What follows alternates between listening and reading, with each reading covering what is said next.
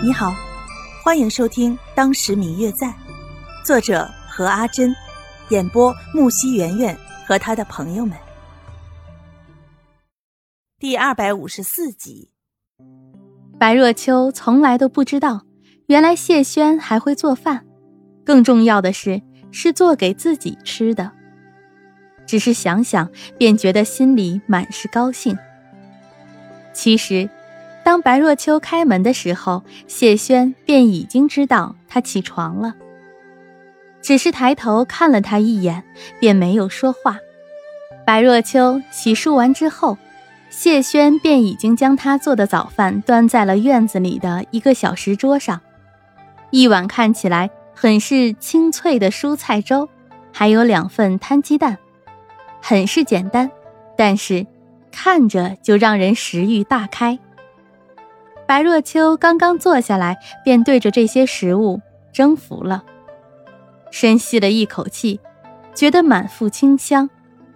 昨晚因为自己做的太难吃而饿着的肚子，立马不争气的叫了。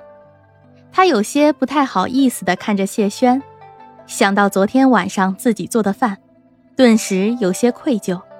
亏自己还以为谢轩喜欢吃那些难吃的饭菜。谢轩看了一眼他，递给了他一碗粥，上面还放上了一个鸡蛋。快吃吧，昨天晚上也没吃饭，肯定饿了。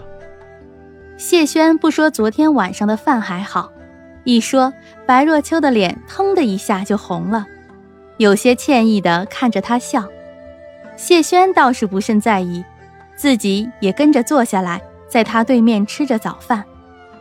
白若秋刚刚想吃饭，却闻见了一丝丝的香味，带着青菜香味的肉香。这香味却不像是自己碗中的味道，不禁闻向了谢轩的身后，有些好奇。谢轩，这是什么味道啊？好香啊！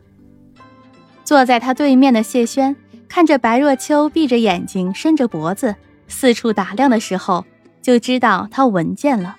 却装作没有闻见的样子。什么什么味道？我怎么没闻见？怎么会啊？明明这么香，难道说你真的没有闻见吗？你该不会是太饿了，闻见了别人家的饭香吧？我被谢轩这么一说，白若秋有些气馁，低下头乖乖吃饭。可是这股味道就像是和他作对一般，老是飘过来。最后，白若秋干脆放下碗筷，顺着味道的来源闻过去，却看见灶台的锅内正炖着一只鸡。想起刚刚谢轩在这边忙活了半天，肯定是在炖这只鸡，却还要瞒着自己假装不知道，一时有些心伤，跑到正在吃饭的谢轩的身旁。锅里面的鸡是你炖的？嗯。那你为什么刚刚不告诉我？还说是我的鼻子闻错了，可是昨天你不是说你特别喜欢那种菜吗？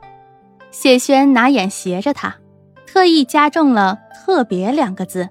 白若秋一听见这话，瞬间就蔫了。看来是昨天自己说的那番话被他听见了，所以今天故意来气自己，一时语塞，不知道说什么。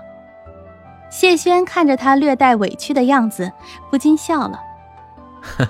我看你最近几天气色不是很好，所以昨天打猎的时候专门留了一只野鸡回来给你炖汤。白若秋正在锅内摧残的双手，在听见这话的时候就停住了。他没有想到谢轩竟是专门为自己做的这锅鸡汤，心里一暖。人家都说女子嫁人之后会为自己的丈夫洗手做羹汤，没想到她这个新娘子。竟然是让自己的丈夫为自己做羹汤，这种时刻她从来没有想过，而此刻现在的一切似乎都让她很是高兴。这样想着想着，眼泪不自觉的又要往外跑。嗯嗯，我最亲爱的小耳朵，本集已播讲完毕，感谢您的收听。如果你喜欢这本书，欢迎您多多的点赞、评论、订阅和转发哟。当然，也可以在评论区留言，我会在评论区与大家交流互动的。喜欢这本书就给它点个赞吧。你的点赞和评论是我们创作最大的动力，感谢您的收听。